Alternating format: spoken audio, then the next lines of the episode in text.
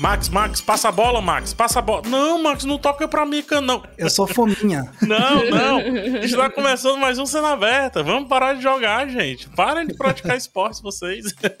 Não, como assim? Vida saudável, tem que praticar esportes. Esse é mais um cena aberta, começando meu doido aqui, porque a gente tava jogando, tava batendo uma bolinha, gente. E hoje o tema é filmes de esportes. A gente vai além da naturalidade de se tratar filmes de esporte, que é dizer quais são os melhores filmes, quais são os filmes que não são tão bons. Não vai ser muito nesse sentido, tá? Ó, não só filmes, hein, PH? Séries, animes também. Filmes, séries, animes. Boa, filmes, séries, animes, bem lembrado. Uhum. E o que vier também. Eu posso até contar causas da minha vida esportiva, tá? Ó, quero saber agora. Não, aí você vai ter que me convencer, meu queridão.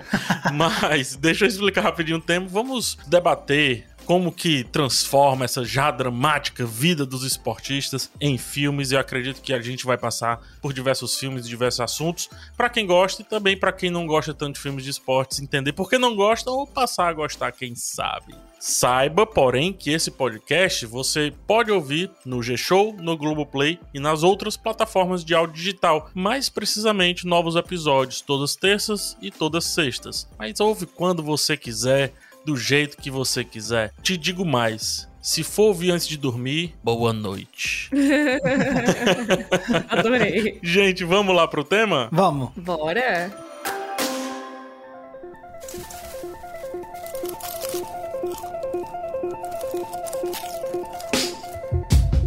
Gente, filmes esportivos, filmes esportistas, filmes de esportes, filmes de gente dando a volta por cima, filme de drama, de comédia, de chorar. Por que, que filmes de esportes conseguem ser tanta coisa ao mesmo tempo, hein? Uma coisa que é assim, eu não sei como é que é a relação de vocês dois individualmente com a temática dos esportes, mas eu particularmente nunca fui muito chegado em esportes, nunca fui muito de assistir esportes ou até mesmo de praticar. E uma coisa que quando eu tava, sei lá, na adolescência e, e pensando assim, tipo, ah, sobre, né, qual é a graça de acompanhar esportes, etc. E aí eu comecei a tentar enxergar pela perspectiva de quem gosta muito de filmes e séries, né? Isso que eu vou falar é algo muito que pode parecer muito básico, mas para quando você tá no comecinho da adolescência enxerga por essa perspectiva, faz você apreciar de forma diferente os esportes, que é tipo, cara, a partida é uma história em si, né? Com seus diferentes atos, com seus momentos altos e baixos de roteiro, com o seu suspense, Uhum. com o clímax e com a resolução vitoriosa ou não, né?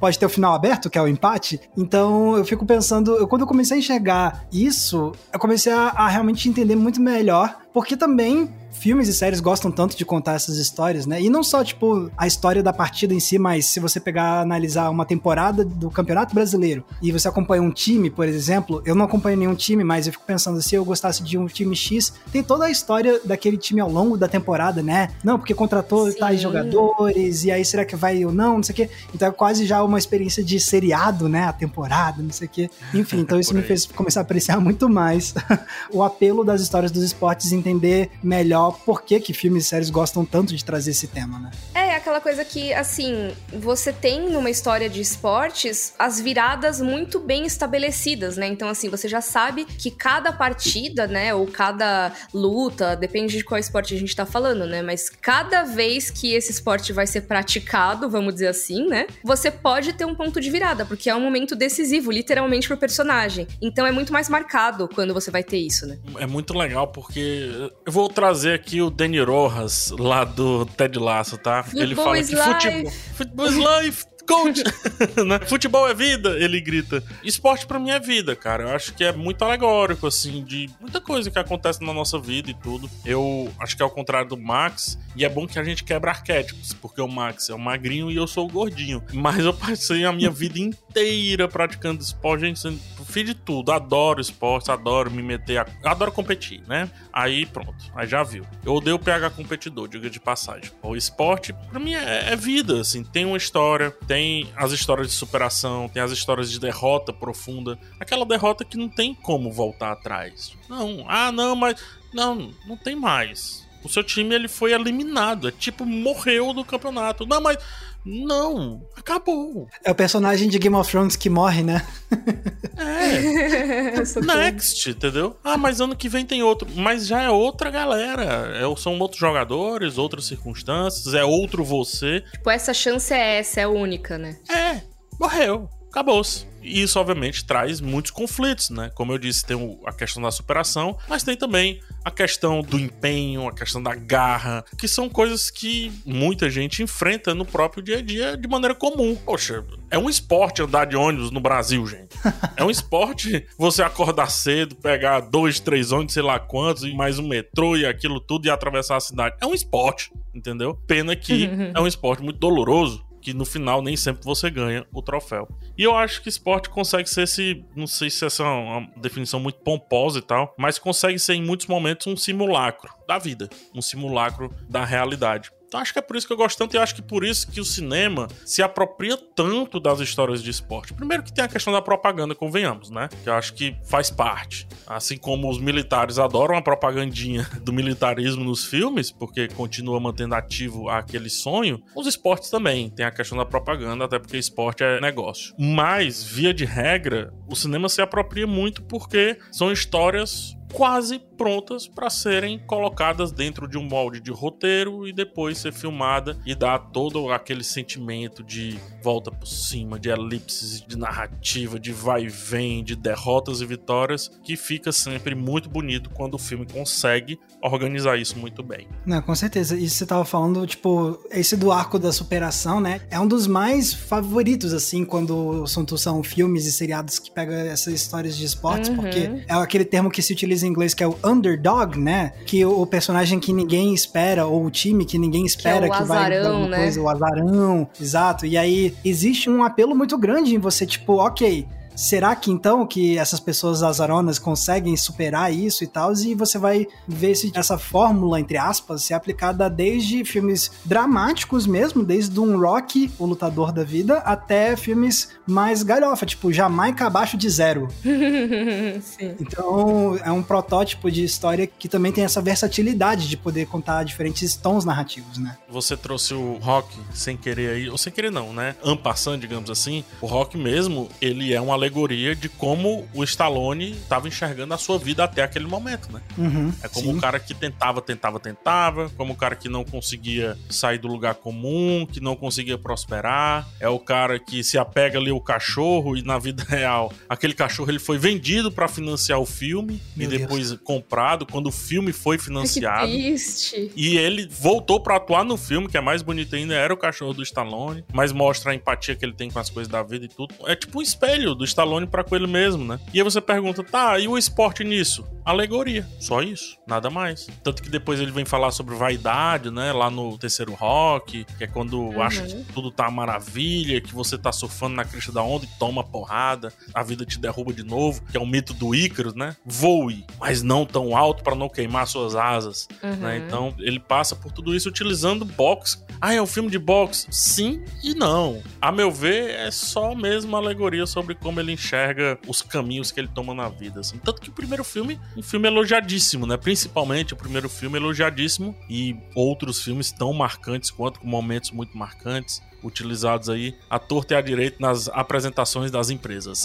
É o tipo de coisa, assim, eu vivo falando que série de médico não é sobre medicina, série uhum. de esportes não é sobre esportes, porque nunca é. É sempre o ambiente que você vai ver os personagens lá. Você pode ter o assunto, lógico, né? Não tô dizendo que não é nada sobre o assunto, mas no fim das contas o que segura a gente lá é ver aqueles personagens, aquele uhum. desenvolvimento dos personagens que podia ser em algum outro ambiente, provavelmente, sabe? Mas, ah, como que aquelas pessoas naquela situação convivem, como que elas evoluem, quais são os dramas delas e tudo. E eu acho que o ambiente de uma competição esportiva é um ambiente de pressão, né? É um ambiente de superação, pressão, de medo de perda. Então ele é muito bom para trazer todas essas coisas à tona. É muito bom para você ver um personagem se desenvolvendo ali. Não, com certeza. Não, e isso a gente sempre pensa muito os esportes mais tradicionais, né? Tipo, ah, futebol, basquete, vôlei, coisas parecidas parecidas, mas eu adoro filmes que trazem esportes muito introspectivos. Eu lembro de um documentário chamado Free Solo, não sei se vocês chegaram a assistir, ele foi indicado ao Oscar, inclusive. Ele venceu o Oscar de melhor documentário em 2019. Isso, perfeito.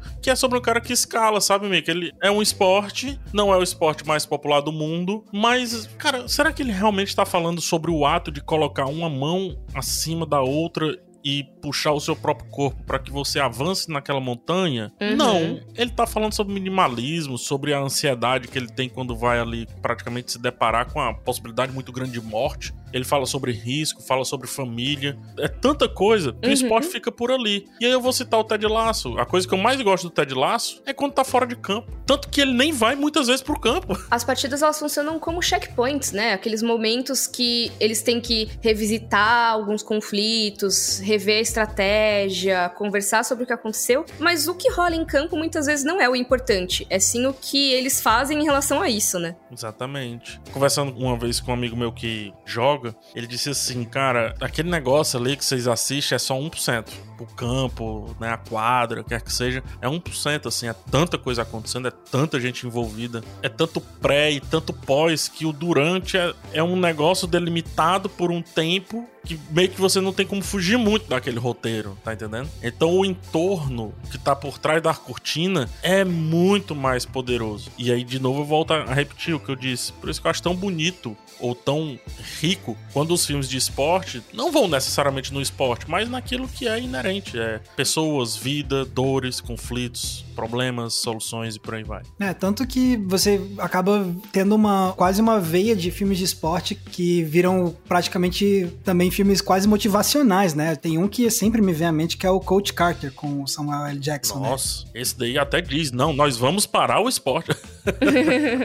Exatamente, porque é muito isso, assim, e eu cresci com um monte de amigos meus que são fãs de basquete, que amam esse filme, e quando você conversava com eles, não era nem tanto pela parte do basquete, mas era por conta de tudo como eles se emocionavam. E aquele filme que vai trazer a cena clássica do discurso no vestiário, antes do jogo importante, pra motivar os atletas e tudo mais, e inclusive você tem quase um gênero em si, né, as cenas de discurso em vestiário. Sim, exatamente. Tem listas das melhores discursos em cenas de vestiário de filme de esporte e tal. O Coach Carter tá sempre lá. Tem um domingo qualquer com o Alpatino também. Tem o do Friday Night Lights, né? Que é da série, que é Clear Eyes, Full Hearts, Can't Lose. Muita gente utiliza até a camiseta disso. Sim, e é o tipo de coisa que realmente acaba se tornando uma inspiração pra galera que tá assistindo. Eu vejo muito, por exemplo, a galera colocando, você falou de camiseta, PH, tem a galera que faz o posterzinho do Believe, do Acredite, Hum. né, do Ted Lasso, que é um tipo de coisa também, ah, beleza, isso é a mensagem da série. Então não é sobre, ah, tem que acertar o gol, mas sim, ah, tem que acreditar, né? Posso fazer uma. Ah, Dani, se vou parecer piegas, mas eu tava passando por um momentinho complicado na vida e eu preguei um Believe na minha janela aqui. Ah. Muito bom. Eu dava uma olhadinha pro Believe, que é uma uma parada super simples, assim, e eu traduzi, botei até em português mesmo, pra não ter nenhuma desconexão, nenhuma barreira, nem a linguística mesmo. Mas Adorei. só trazendo um pouco disso, né? E também, ainda nessa questão dos bastidores, a gente tá falando muito dessa questão motivacional, mas tem aqueles que não se preocupam com nada motivacional. O Uhum. Moneyball, por exemplo, que é o meu filme favorito de esporte, inclusive. Ele é um filme do tipo assim, ó, estamos sendo extremamente técnicos sobre o assunto escolher jogadores para jogar uma partida. E é um filme que fala muito sobre matemática, estatística, dados, porventura esporte. Só pra explicar pra quem não assistiu Moneyball, Moneyball, que aqui no Brasil ficou traduzido como O Homem que Mudou o Jogo, conta a história de um técnico de beisebol real que ele pegou ali o, o personagem do Jonah Hill, que eu não vou saber o nome dele, que é um estatístico, e começou a fazer ele trabalhar os números para que minimizassem tanto contusões como também contratassem os jogadores certos e baratos e colocasse eles, esses caras só para jogar em diferentes posições, quer que seja, baseando-se nos números. É muito interessante porque hoje o futebol tá muito nessa pegada aí dos números, todo jogador tem tipo um GPSzinho, se ele tá mais propício a se contundir, sugere-se que o técnico não faça ele jogar no próximo jogo e por aí vai. Fora a questão das estatísticas, que é muito forte, até por conta dos sites de aposta. Mas esse filme, ele fala sobre todo esse entorno, e de novo, o beisebol nesse caso é uma vírgula. Como eu disse, ele tá falando sobre matemática, sobre estatística, sobre dados, etc. Posso no outro filme que fala até um pouco mais sobre esporte, mas não tá falando tanto sobre superação e tudo, tá falando sobre negritude, que é o Homens Brancos Não Sabem Enterrar. É um filme que fala sobre negritude a partir da branquitude. ele inverte várias percepções sobre os preconceitos que existem no basquete e tudo, e entrega um filme que diz assim: caraca, eu nunca tinha visto por esse lado. Como eu tô falando, né? Tem várias pegadas diferentes, tem várias maneiras de executá-los ali.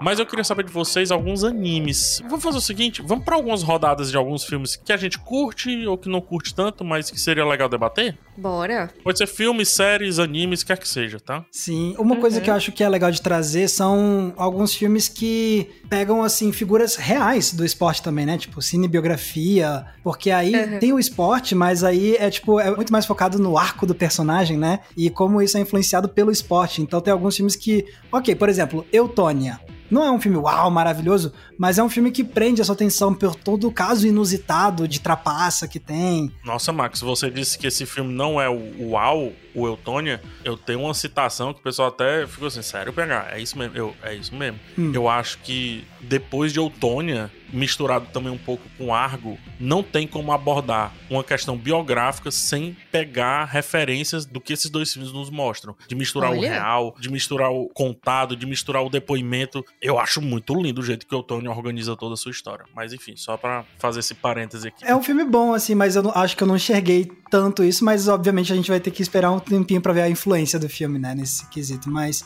Outro filme que eu penso muito, assim, que é filme de esporte e que é totalmente carregado pelo caráter dos personagens e pela força de como eles são, é o Rush, o filme de Fórmula 1, que é sobre a relação de rivalidade entre o James Hunt, interpretado pelo Chris Hemsworth, e do Nick Lauda, interpretado pelo Daniel Bru. Também é um filme que não é dos meus favoritos, assim, de esportes, mas eu acho que ele funciona justamente por conta desse drama fora das pistas de corrida, porque você tem dois personagens da vida real que tinham personalidades muito fortes e muito opostas. E você vê o conflito e a rivalidade que surge a partir disso, fica muito legal de trazer no filme também. E o terceiro, assim, só pra fechar uma triadezinha em relação a esses personagens reais que são marcantes, obviamente que eu tinha que citar a Torre Indomável do Scorsese. Não só pela força do personagem do Jake LaMotta, mas também pela forma como o Scorsese filma as lutas, né? Porque esse sim, esse não é um daqueles, ah, tipo, ah, o esporte é uma vírgula. Não. Nesse filme, não. o esporte é tão importante quanto o desenvolvimento dramático dos personagens, porque o jeito que o Scorsese consegue filmar a luta, a violência, o jeito que ele usa a fotografia, a câmera lenta, a mixagem de som, é tudo cria assim uma cena de luta hipnotizantes assim, que você sente o impacto de cada golpe. Então, esses seriam assim um três que eu considero dentro dessa categoria de filmes de esportes focados nos personagens reais, sabe? Perfeito. E vamos lá para aquela rodadinha assim, já correr para algumas indicações que nós damos. Se vocês quiserem, eu posso até começar. Comece então, vamos lá. Vou começar sobre um filme sobre esqui.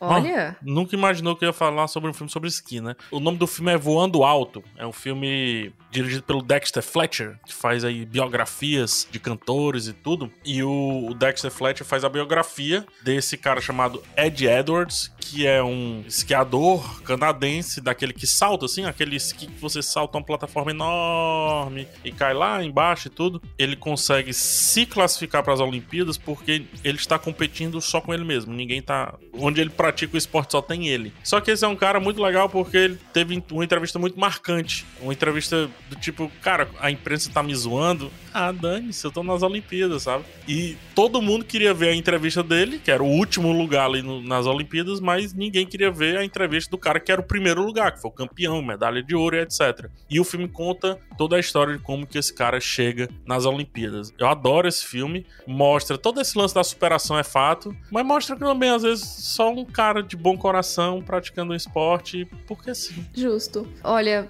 posso trazer a minha indicação? Por favor. A minha indicação é um documentário, gente. Pode? Adoro. Eu sei que a gente tá falando mais de ficção e tudo, mas. Eu também vou falar de documentário daqui a pouquinho. Ah, então tudo bem, vai. A minha sugestão é Quando Éramos Reis. É um documentário sobre a luta entre o Muhammad Ali e o George Foreman. Cara, esse documentário é muito doido. Vocês, vocês assistiram, gente? Não vi ainda. Eu consumi, acho que qualquer coisa que tenha sobre essa luta.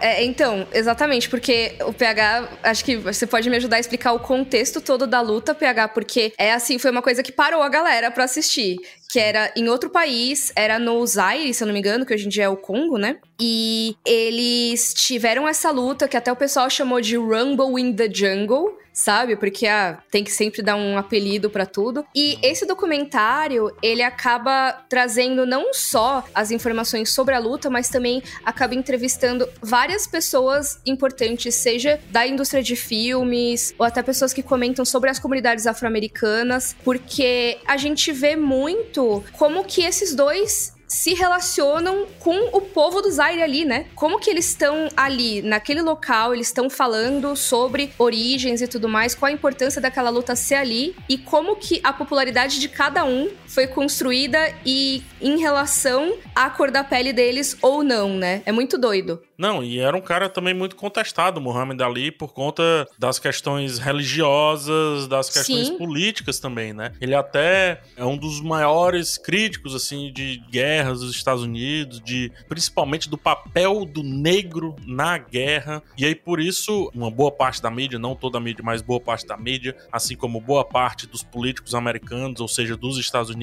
tentavam fazer o Muhammad Ali ser um lixo. É, eles outrificavam ele, né? E ele foi o cara criado também pelos Estados Unidos, do tipo, olha só, esse cara, como ele é incrível, é o melhor do mundo, porque nos Estados Unidos, o cara, se ele é melhor nos Estados Unidos, ele é o melhor do mundo. então ele é o melhor do mundo, ele é isso, ele é aquilo outro, e quando ele foi ganhando voz e vez, ele foi sendo minimizado e tudo, a ponto de fazê-lo lutar contra o George Foreman na busca de um novo negro para me representar. Exato.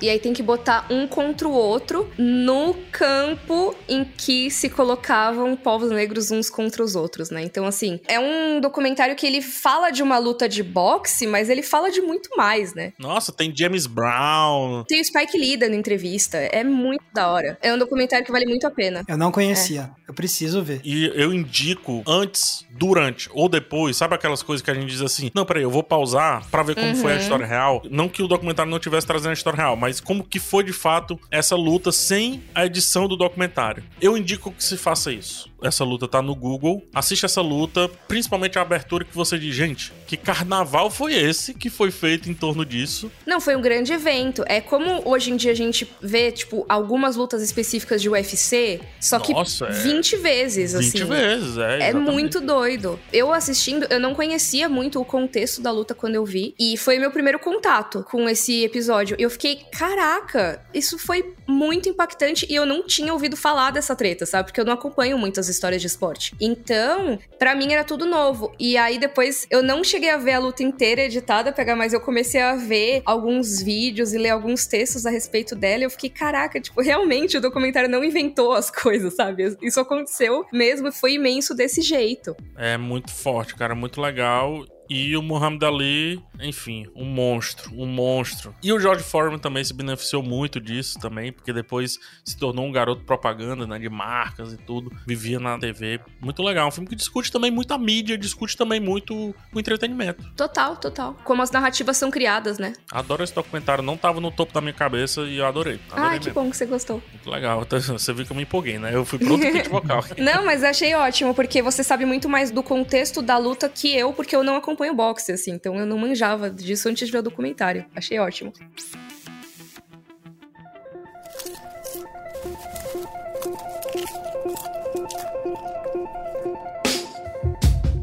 E você, Max? Alguma outra indicação? Ó, então, para mostrar que a Mika não tá sozinha na hora de indicar documentário, eu também quero indicar um documentário de esportes que para mim é um dos melhores documentários assim que eu vi, séries documentais que eu já vi, que é The Last Dance ou Arremesso Final aqui no Brasil, que é sobre hum. a temporada final do Michael Jordan no Chicago Bulls. E assim, eu ia dizer, ah, me conquistou mesmo eu não sendo fã de basquete, não sabendo nada de basquete. Aí eu fiquei parando pra pensar, na verdade, eu acho que me conquistou tanto por causa da minha ignorância sobre o tema, porque é uma série que de novo, conta a história da temporada final do Michael Jordan antes dele se aposentar. E eu não sabia nada dessa história, então eu me envolvi muito, não só por conta da, da trajetória particular do Michael Jordan, então eu aprendi muito sobre a carreira dele, porque até então o Michael Jordan para mim era o cara que tava no Space Jam, que era um dos meus filmes favoritos da infância. E, tipo, eu sabia que ele era o maior da história no basquete, e aí vai, provavelmente vai vir alguns fãs de basquete que vão querer me questionar, porque eu sei que tem gente que defende que não, porque ele é que não sei o quê. Enfim, é uma série documental que me fez aprender muito melhor entender muito melhor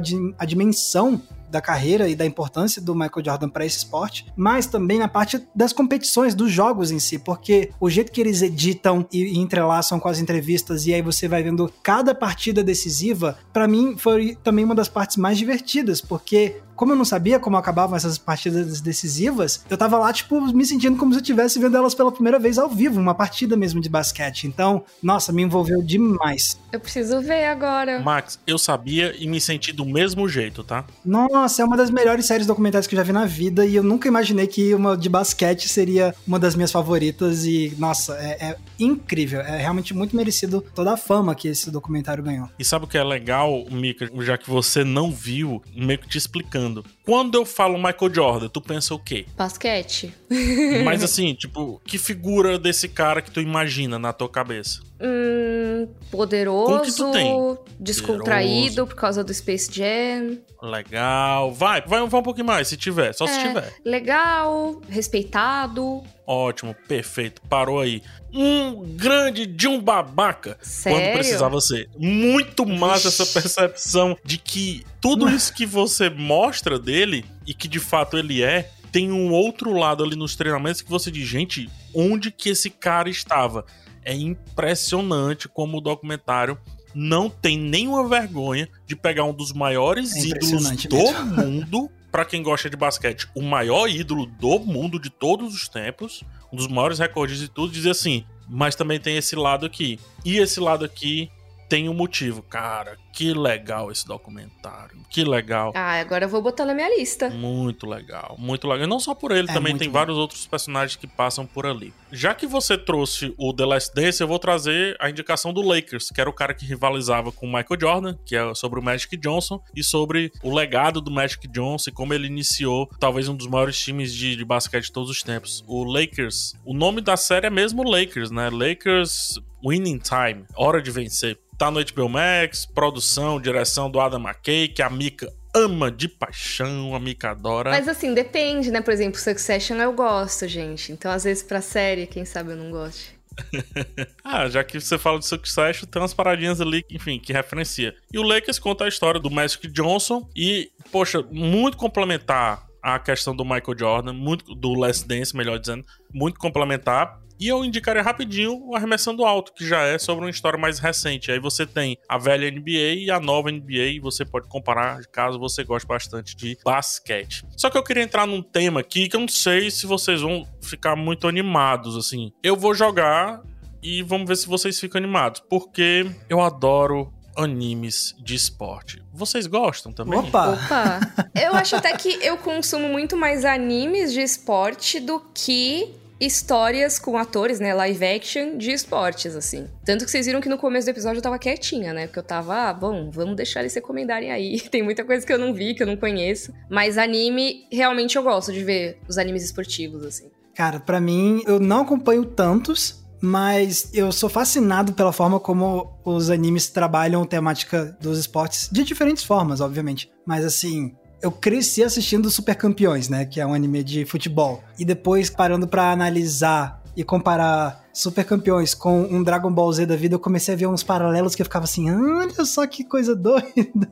e que me fez ficar encantado, assim, com o jeito que muitos animes de esportes tratam o fazer esportivo e a competição, não sei o que, né? Sim, é, até porque a gente tem alguns tipos diferentes, né, de animes e de mangás que abordam esportes. Eu gosto de dizer que a gente tem, lógico, além de vários que não se encaixam nesses dois principais, mas a gente tem os que são mais realistas né, que seriam mais assim, mais fiéis de certa forma à realidade. Então, vão mostrar uma equipe ou algum atleta individual na jornada e se superando e tal. Mas você também tem os que são nessa vibe parecida com o Dragon Ball que você falou, Max, que eles são muito parecidos com histórias de batalha, que aí cada jogada é um poderzinho. E aí é poderzinho contra poderzinho. É, tipo, é um anime de lutinha com skin de esporte. Exato, exato. E fica muito parecido mesmo. Então, Captain Tsubasa, né, que é o Super Campeões, tem muito isso. Eles têm os ataques especiais, que se você for notar, não é tão diferente assim de um Naruto da vida, um Dragon Ball da vida, que você tem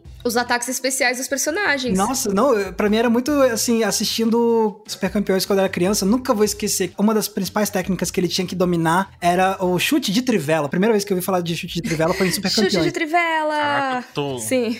Tu abriu muito minha cabeça agora. Mesmo. E aí ele tem que aprender que tem que chutar com os três dedos externos do pé, porque aí vai fazer a, a curva certinha. E aí o jeito que eles tratam é, é igualzinho o Goku aprendendo a fazer o Kamehameha. Sim.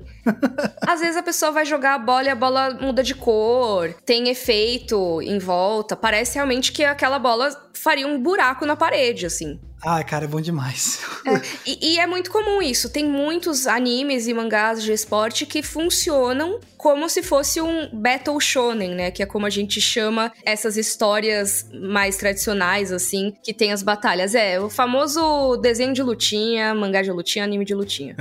e que indicações vocês têm com relação a animes? Eu posso, de novo, começar aqui. Posso puxar um que parece um Battle Shonen? Vai, porque aí eu continuo no assunto que eu acho que você conhece esse também, que é o Kuroko no Basque. Ah, adoro, apesar de nunca ter pronunciado desse jeito. Adoro. que é o Kuroko's Basketball. É, tipo... Pronunciava assim, Kuroko no Basque. Tá ótimo, tá ótimo. Que é o, o basquete de Kuroko, que eu acho muito bom que na, na versão em japonês eles colocam como subtítulo que é o basquete que Kuroko joga. tipo, em inglês eu não sei por que, que eles não colocam de só Kuroko's Basketball, mas fica o basquete que Kuroko joga. Que ele é nesse estilo de ter poderzinho, né, PH? Os personagens, eles têm suas habilidades especiais, você tem alguns que têm habilidades que parecem muito poderzinho mesmo, eles têm até o cabelo da cor do poderzinho deles, e eu acho isso maravilhoso. É, o lance dos cabelinhos é tipo Power Range, assim, sabe? São cinco, né? Então é tipo um tokusatsu, assim, de vez em quando. E o massa do Kuroko é porque ele, é só para explicar pro pessoal, o Kuroko, ele joga numa posição onde ele não necessariamente precisa entrar no garrafão e tudo para enterrar a bola, para fazer a cesta. Ele é um passador, né? Ele joga na posição de passador. E ele some do jogo. Ele é tão. Ele, tipo, ele é um cara tão. Eu, eu não queria tratar mal assim o Kuroko, mas ele mesmo fala dele assim, tá? Ele é um cara tão irrelevante. que ele fica meio invisível, assim. Que ele fica invisível, as pessoas esquecem dele no jogo e quando a bola vai nele com um toque, ele chega lá no colega dele que faz a enterrada, a sexta, quer que seja. Então é muito em volta disso. De um personagem que o que eu acho mais legal, Mika, nele, é como ele diz assim, tá, minhas limitações são essas. Então eu vou ser o melhor nisso. Isso é muito, muito real, apesar de ser tudo Sim. uma grande fantasia. Eu, por exemplo, eu não gosto de correr e nem corro rápido. E driblar essas coisas, não sei. Mas, meu amigo, eu não erro passe e um chute, tá? Não erra. O negócio aqui, quando eu vou jogar, o pessoal já sabe, né? Então lá vem a, a, bomba, né? Quando diz assim. E é muito aquilo dali, tipo, não, vou fazer isso aqui 300 mil vezes até aprender. Era eu chutando a bola na parede, fazendo passo, tentando acertar num canto muito específico 300 mil vezes. Até conseguir ser mais ou menos naquilo dali. Muito legal. E assim, o Kuroko no Basque, só pra trazer para quem não conhece, é basicamente isso que o PH falou. E a gente acompanha não só o Kuroko, mas o time que o Kuroko tá agora. E é interessante porque, assim, ele tá num time de uma escola. A gente conhece o pessoal desse time, tem o cara que tá no time que seria mais como um protagonista, vamos dizer assim, né? Que é o cara que tem um talento, mas ainda precisa melhorar. Um cara mais estrela do time. Tem o Kuroko que jogava numa escola mega elite no basquete, assim que é um time lendário, cada jogador era extremamente especial, extremamente famoso, e tinha esse membro fantasma aí, né, da equipe, que era o Kuroko, que é o cara que ajudava todo mundo nos bastidores. E a gente vai vendo cada um desses caras mega especiais do time anterior, como que eles são? Qual que é o poderzinho deles? O que, que eles fazem de tão especial? Como que eles ajudam ou são ajudados pelo Kuroko? Exato, e como que eles lidam com as próprias equipes, porque cada um foi para um colégio. Uhum. Então, como que as equipes ficaram em torno desses caras? Porque o spoiler aqui é que nenhum deles era tão gente boa, tá? É. Assim. então, é muito mais sobre você ver as equipes e os poderzinhos do que realmente regras de basquete. Eu acho que eu não aprendi nada sobre basquete com Kuroko, mas eu adoro. Não, mas tem um anime que eu indicaria que aí você aprende sobre o esporte em questão. No caso é vôlei, que é o Haikyuu. Haikyuu Isso que eu ia trazer também. Nossa, é o A ouro. minha maior frustração é que eu ainda não vi Haikyuu. Todo mundo fala que é excelente, eu preciso muito ver. Então, é, o pessoal dá medalha de ouro nas Olimpíadas. Para mim, deveria dar medalha de Haikyuu. é, a gente tava numa escadinha. A Mika não assistiu. Eu assisti só uma boa parte da primeira temporada e gostei. E o PH acho que viu tudo, né? Eu vi tudo, li tudo, assisti os canais, assisti gente comentando sobre. Maluco de Haikyuu na, nas Olimpíadas recentes, eu ficava comparando, olhando o time do Japão e querendo achar os arquétipos. Ah, aquele ali é o Inata, aquele ali é o fulano de tal, aquele ali é outro. maluco, só tweetava sobre isso, tá? ficou chatão, sabe? Mas eu adoro o Haikyuu porque eu acho, ele tira esse elemento fantástico, sabe? Ele não é 100% realista porque, se não convenhamos, também não tem graça, né, para dar conflito. E se você tá tratando com uma, algo que deve-se haver uma liberdade criativa, ou seja, você deve explorar mais as horizontalidades e as verticalidades da coisa, mas mesmo assim, ele é muito preciso. Tem cenas no YouTube mostrando assim, ah, jogada tal, lado a lado com vida real. É assim, é Ctrl-C, Ctrl-V. Isso é muito impressionante, Haikyuu mesmo, assim, a qualidade técnica da movimentação dos personagens para fazer as jogadas é um negócio assim de cair o queixo. E isso aí já é uma perspectiva que eu tenho porque só teve um esporte que eu pratiquei na vida com afinco e que eu gostava muito, que era justamente o vôlei. Então, Nossa, Max. Então, vendo o Haikyuu como alguém que gostou muito de praticar vôlei durante o colégio, me pegou muito também por conta disso. Logicamente, os personagens são legais, a história tava sendo bacana, mas eu lembro que me impressionou muito essa parte técnica da animação mesmo mesmo, assim, de tipo, como ficou legal a movimentação dos personagens. De você realmente reconhecer aquilo que você praticou. Max, posso um dia fazer um Minus Tempo contigo? Oxe, é nóis. Mas ó, vocês estavam falando de realismo e tal. Isso me lembrou muito a história do Slam Dunk, né? Que é um mangá e tem também o anime que tem gente que diz que ele foi uma das coisas responsáveis por popularizar o basquete no Japão. Já tem esses resultados do Haikyuu, Mika, também. Ah, que legal. E tá popularizando o vôlei agora. Tá popularizando o vôlei. A nova geração já... Eu não tenho as porcentagens, mas é pá de dois terços a mais do que o normal. Uhum. Por conta da popularidade. Desculpa só fazer esse parênteses, que eu acho que é bem legal isso pra gente também ver outra importância dos animes, séries, filmes, etc. E o Capitão Tsubasa, ele foi responsável por fazer o Japão começar a enxergar futebol lá tanto que no final da década de 90, no geral, mas principalmente no final da década de 90, o Zico já tinha ido para lá, o Bebeto, Edilson, vários jogadores brasileiros vão jogar no Japão porque estava se popularizando muito e eles queriam rapidamente aprimorar o próprio futebol para que começassem a ser uma seleção um pouco mais respeitada. O Japão hoje participa de Copa do Mundo tranquilamente, assim, não ganha, mas pelo menos vai e não faz 100% feio. Não, mas é isso mesmo. Eu acho que é esse tipo de fenômeno que é muito legal. O Slam que acabou rolando até, se eu não me engano, um prêmio da Associação de Basquete do Japão, sabe? Pro autor, que é o Takehiko Inoue, que inclusive é um ótimo autor de mangá, tá? Ele tem outro mangá sobre basquete que é o Real, que é um mangá sobre basquete em cadeira de rodas que diz que é muito bom também, eu ainda preciso hum, ler. Legal. Mas, assim, é o tipo de coisa que a gente vê realmente a influência dessas histórias na popularização de determinados esportes, né? Aí, tem um que eu queria trazer que não é um anime, mas é um anime, que é o Gambito da Rainha. Ah, não, é demais. Depois que você fez um vídeo, é anime.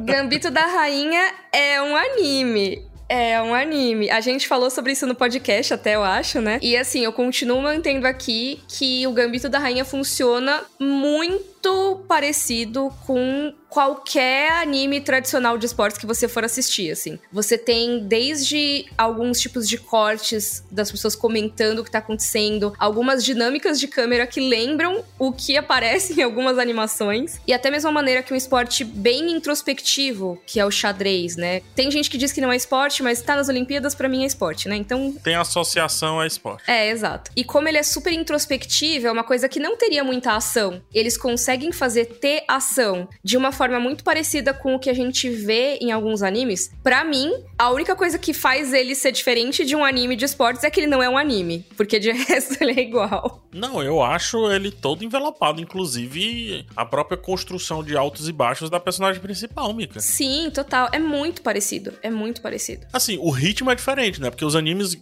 eles têm, obviamente, aqueles tempos de baixo e tudo, mas a série ela é mais retilínea ali, ela fica mais no espaço e no final ela diz: Eu sou um grande anime, vocês não viram até agora, eu sou.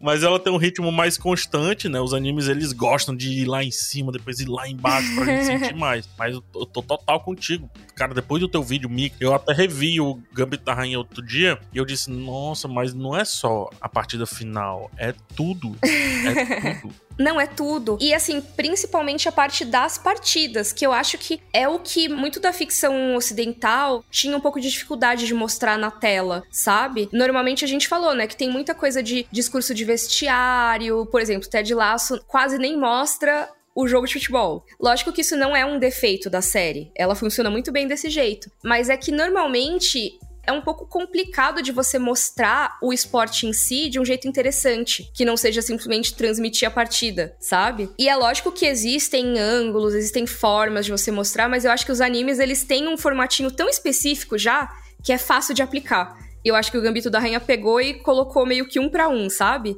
para tornar essas partidas interessantes. Não, eu acho legal porque entrega uma modulação muito não ocidental, digamos assim, que eu acho que resolve muitas coisas. Eu lembrei também de um outro anime que é curioso. O boxe é um esporte muito intenso, né? Porque diferente muitas vezes do vôlei, o vôlei nem sempre é tão intenso. Muitas vezes ele se torna um esporte mais pragmático, né? É repetitivo e tudo e tem alguns momentos do rally que a tensão vai subindo e etc. Mas ele tem momentos muito pragmáticos. O xadrez é 100% pragmático, apesar de que tem uns momentos, meu amigo, que é suadeira, viu? Quem joga xadrez sabe. Tem um momento ali, meu amigo, dá nos finalmente, ou então quando você joga partida rápida, bullet, né? É suadeira. Mas o boxe é um esporte muito intenso. E o Hajime no Ippo, que é um anime de boxe, ele diz assim, tá, e se nem sempre precisar ser tão frenético? E se pararmos para explicar aquele pezinho que vira um segundo antes do golpe final. E se a gente fizer isso muito lentamente, com muita calma,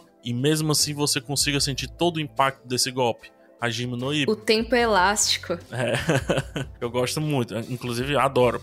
Tem um novo chamado Megalobox. Ai, eu amo Megalobox. Gosto muito. É muito Gosto legal. Muito. Mas a proposta do Hajime no Ippo é aquela coisa, é mais real e o Megalobox é um pouquinho mais fantástico porque tem a questão mais de sci-fi, de, de, máquinas e etc. Sim, eu acho o Megalobox, ele acaba trazendo aquela coisa do underdog que a gente comentou no começo desse episódio, né, do azarão, que é aquilo. E aí, até quando que o underdog consegue vencer? O que, que é necessário para ele vencer? Será que é realista? E o anime acaba discutindo bastante isso. Como o PH falou, né? Esse elemento pós-apocalíptico, sci-fi, mas no fim das contas é uma história sobre boxe. sabe? Mal importa a roupinha lá que eles usam. A roupinha é ótima, adorei. é, que eles têm lá um, um aparato para deixar a mão pesada, né? Ah, me lembra filme, me lembra o Gigantes de Aço. Ah, é verdade, o Gigantes de Aço. É bem é, parecido, inclusive. É, um filme de Pensando boxe. na ideia do underdog, inclusive. Do underdog e tudo. Um filme bem coração, inclusive. Eu sempre revejo e digo, nossa, como esse filme é coraçãozinho, uhum. cara. Você não dá nada para ele, toma. É. O Megalobox é, é chute no coração, assim. É, é só tristeza tristeza. Eu acho. Gente, temos mais indicações de animes que vocês gostariam de dar. Já tivemos Capitão Tsubasa, né, que é o Super Campeões, Hajime no Ippo, Kuroko no Basque, é tivemos Haikyuu e por aí vai. Tem mais algum que vocês gostariam de trazer? Uma indicação bem rápida aqui, que assim, se a pessoa curtiu Gambito da Rainha e tudo mais, eu acho que uma indicação que vale bastante a pena é Sangatsu no Lion. Eles acabam chamando em inglês de March Comes in Like a Lion, tipo, Comes Like a Lion. Então, assim, basicamente, março chega como um Nossa, leão. Eu nunca ouvi mas falar, hein? se você for procurar aqui. nos streamings aqui no Brasil, tá como Sangatsu no Lion mesmo. E esse anime fala sobre um jogador profissional de shogi que é como o xadrez japonês, assim, é um outro tipo de jogo, mas ele é muito parecido com alguns elementos, tá? Então, se você sabe mais ou menos xadrez, você provavelmente vai se relacionar com algumas regras do shogi. E o que eu acho legal desse anime é que você tem um cara que ele é meio que um gênio, ele virou profissional durante o colégio ainda, só que ele passa por sérias questões de saúde mental. Mais ou menos, a gente vê no Gambito da Rainha também, mas no caso do personagem que a gente tem em Sangatsu, ele tá muito mais como se tivesse afundado numa depressão mesmo, e o anime mostra visualmente como que seria esse sentimento, talvez de uma das formas visuais mais interessantes, assim, que eu tenha visto nesses últimos anos. E também, além de toda essa questão dele, da saúde mental dele, da história dele com o esporte e com as pessoas ao redor dele, você também tem as partidas. E as partidas são mostradas também de uma forma que reflete o estado mental dele naquele momento. E o legal dos efeitos que são usados para mostrar jogadas é que o estilo de arte acaba mudando bastante de uma partida para outra. E é o tipo de coisa que, assim, se em O Gambito da Rainha eles tentam usar um monte de jogadas de câmera, efeitos, cortes e tudo mais para deixar as jogadas de xadrez interessantes, no caso de Sangatsu no Lion a gente tá dentro da cabeça do personagem, ouve os pensamentos dele falando e cada jogada traz um efeito muito louco. Então vai ter um cara que vai jogar e ele vai pensar que é como se fosse uma onda e vai aparecer na tela uma onda, sabe? Então você tem os efeitos meio que tomando conta ali do tabuleiro e você vai meio que sentindo o que esse jogador tá sentindo na jogada. É muito louco, assim, eu falando, mas eu juro que é um anime muito interessante. E eu acho que é bem legal para discutir saúde mental, muito mais do que o esporte em si. Então, eu acho que a gente acaba de fechar um ciclo muito bem feito, porque a gente começa, quando a gente vai falar de filme de esportes, desconstruindo total a visão normal sobre filmes de esporte, de dizer, ah, é sobre esporte. Não necessariamente, na verdade, talvez os melhores nem sejam sobre, né? Então é muito legal. Acho que a gente deu muitas dicas, acho que passamos por muitos subtemas, né, digamos assim, a partir do tema filmes de esporte, séries, animes e tudo mais. E tá dada a miscelânea, tá provado que é muito difícil uma pessoa dizer assim, não gosto de filme de esporte. Porque quando você diz, você tá generalizando algo que, opa, não é generalizado, né? É muito diferente, assim. Tem até filme de cachorro jogando futebol, gente. Bud. Pera lá. é. Jogando basquete também. Tem no basquete, é tem demais. no futebol, acho que tem no vôlei, eu não lembro. Mas enfim, gente, dada essa miscelânea, como eu tava falando, tá aí esporte para todo mundo, inclusive para quem não curte esporte, mas gosta quando a vida é abordada um pouquinho mais.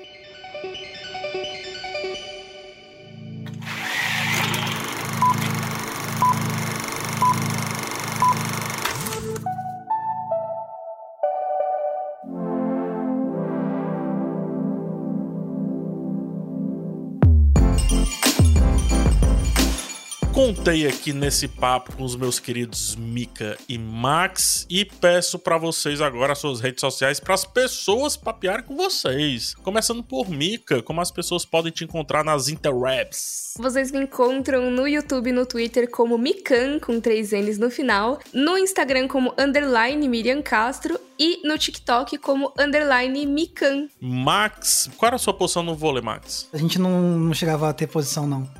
Sim, era rodízio, né? Fazer aquele Exatamente. rodízio, tô ligado. Max tem cara de levantador. Meu levantador, Max Valarezo, como as pessoas te encontram para passar a bola para você nas redes sociais? Eu sou seu levantador, mas você que levanta a bola pra eu cortar aqui, né? Então, vamos lá. É, amei. Bom, no YouTube vocês me encontram com o meu canal, que é o Entre Planos, tudo junto. E tanto no Twitter quanto no Instagram e no TikTok vocês me encontram com a mesma arroba que é Max Valarezo com um Z somente. E agora eu passo a bola para você, PH. Antes de passar a bola para mim, parabéns, viu, pelo TikTok, tá bonito, tá? Obrigado. Tá, tá legal o que você tá fazendo lá, viu? Tô me divertindo e o pessoal tá dando umas visualizações muito legais no meu TikTok, fico lisonjeado. Muito obrigado, galera. Ah, Gostosíssimo que você tá produzindo lá, sem dancinha, etc. Lindo, maravilhoso. É, você me encontra como PH Santos no YouTube, no TikTok, no Instagram, no Twitter, em todo canto. Busca PH Santos que você vai encontrar. E esse podcast você encontra todo dia, mas episódios novos você encontra todas as terças e todas as sextas lá no G-Show, no Globoplay e em todas as outras plataformas de áudio digital. E no Twitter você pode marcar a hashtag podcast sendo aberta e dizer: Ei, PH,